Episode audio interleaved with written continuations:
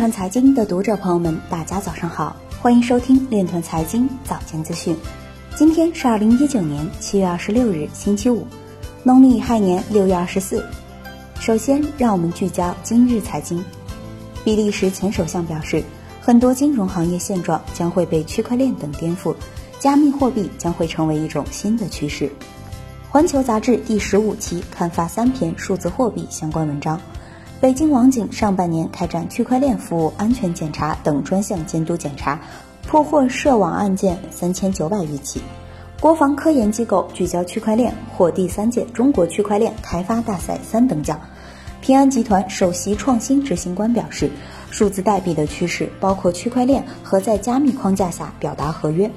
有调查显示，百分之三十五调查对象表示非常不信任天秤币。马斯克与亚马逊 CEO 计划发射数千枚卫星，加密支持者认为此举有利于比特币。北京将实施加快应用场景建设工作方案，重点推动区块链等新技术、新产品、新模式的应用。平安银行张小璐表示，利用区块链技术实现账目的可追溯和不可篡改。扎克伯格表示，将致力于与监管方合作，妥善解决关于 Libra 的问题。今日财经就到这里。下面我们来聊一聊关于区块链的那些事儿。据东南网消息，针对核心企业的链条企业，尤其是小微企业的融资痛点，建设银行福建省分行推出全流程线上供应链金融服务——网络供应链业务。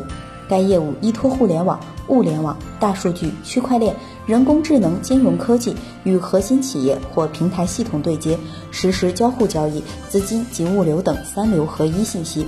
为链条企业提供全流程网上办理、一点对全国、无需担保抵押、当天申请、当天到账的金融服务。